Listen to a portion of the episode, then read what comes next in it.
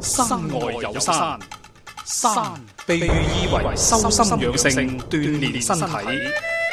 玄學涵蓋時空宇宙嘅萬事萬物，世間萬象自有其時色。敬在羊城，蘇敬路文。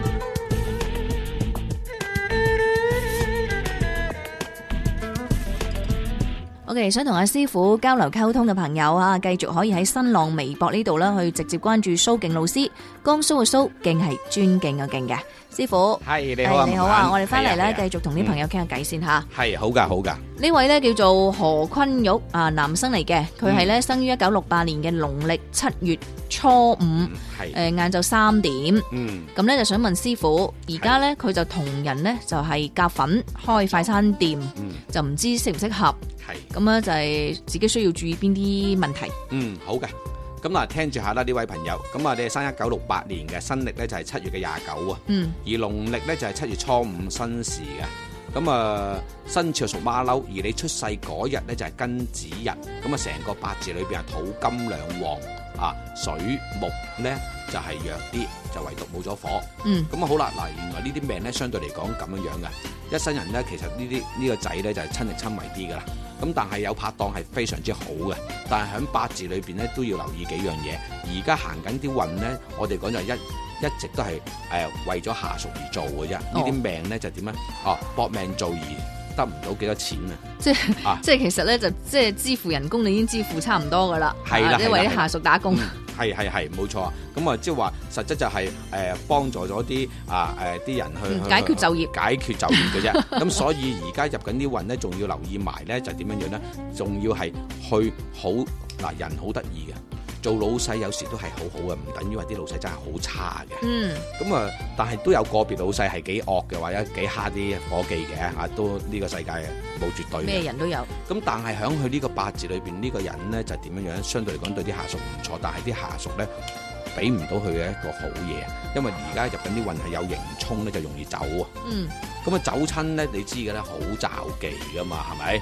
啊有生意嘅時候就冇人做嘢，冇生意嘅時候你哋班友仔坐晒喺度，係咪？係咁啊真係都眼火爆。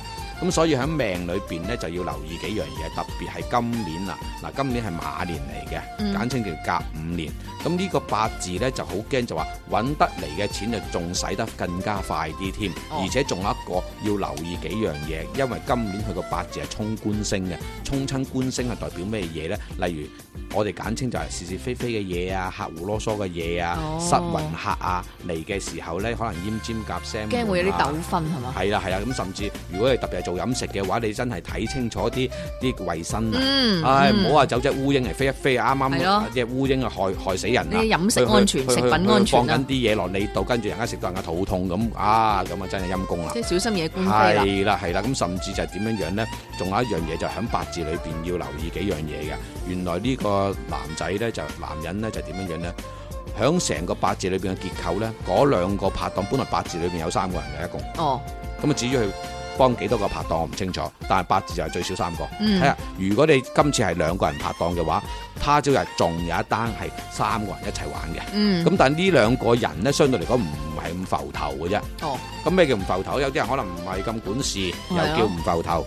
有啲人呢就唔出嚟添。啊，嗯你話晒事啦，不如係咪咁講係啦咯係？咯我啊等，反正係蝕本，我俾啲你，跟住贏錢我就唉大家有分咯有分就係㗎啦嗯。咁所以呢，喺命裏邊睇翻轉頭呢，嗱呢啲命呢，既然係咁樣個八字嘅話，自己如果蝕底啲或者辛苦啲就隨緣啦。嗯就唔一定話係啲伙計誒、呃即係嗰啲拍檔係差嘅。咁啊，反正呢個八字最好能夠先拍檔，太耐嘅時候就分開下就最好啦。哦，咁大概合伙幾耐分誒、開啊？去到五十四歲後就一定有分開。哦，咁仲有一個，如果縮短嚟講就話，逢係隔兩年就多多少少有人要變。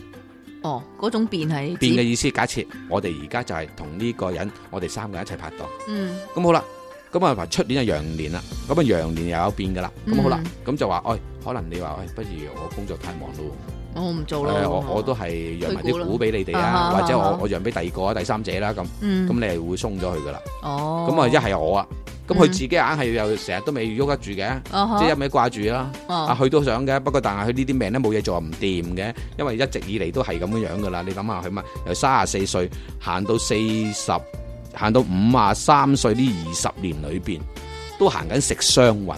嗯食傷係代表咩啊？親力親為，冇嘢做會死，嗯，下下要到位，可能自己揸只鑊鏟照兜，哦，係啦咁樣樣。咁自己留意，或者誒、呃炒就唔識炒嘅，可能走去買菜啊，嗯，嗯， 自己都幫手買入貨，係啊，都唔使人家送過嚟係嘛。嗯哼，咁啊，自己留意啊！好啊，有時好好啲世間錢嘅嘢，一定都係要親力親為嘅。好，唔該師傅。